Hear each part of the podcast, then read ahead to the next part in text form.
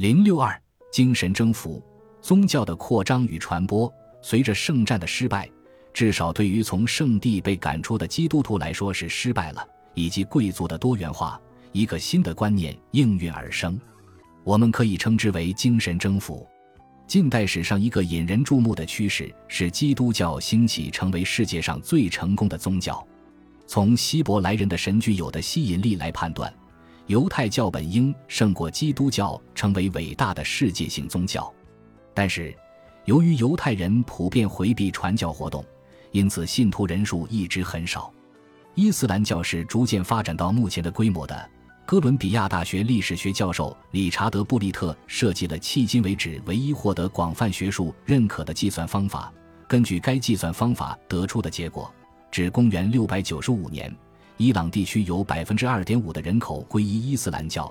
在695年至762年之间，这个数字上涨到 13.5%；762 年至820年增至 34%；820 年至875年依然是34%。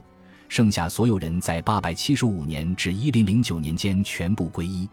我们可以看到，伊斯兰教不仅发展缓慢，而且在文化上仍然具有特殊性。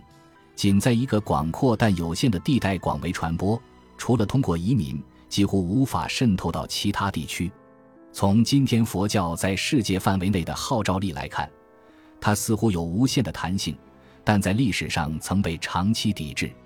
早期基督教世界被传教士的热情所点燃，不过在公元十一世纪以后，这种热情失去了吸引力。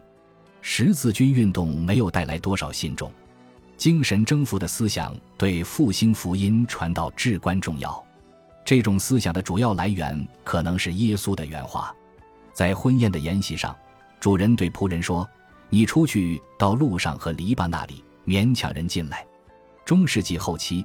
这句话得到了全新的阐释，因为那时教会产生了一种新的使命感，相信神圣的精英有义务将更积极、更忠诚、更教条的基督教意识传播到社会和世界上那些福音未到达或未深入传达的地方。由此诞生了一种新的传教策略，它在两个地方产生了作用。首先是基督教世界里未聆听福音或未完整聆听福音的民众、穷人、流浪的人。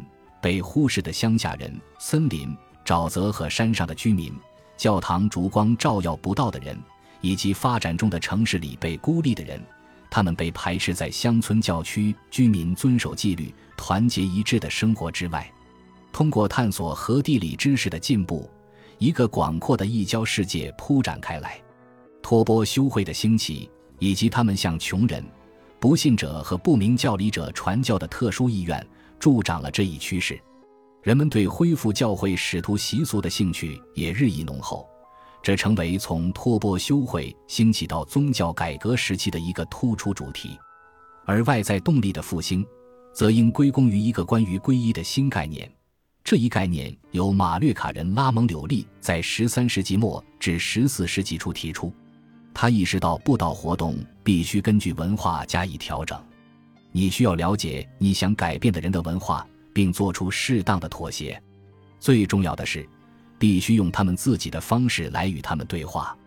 因此，他为传教士建立了语言学校。本土文化中无关紧要的部分可以任其保留。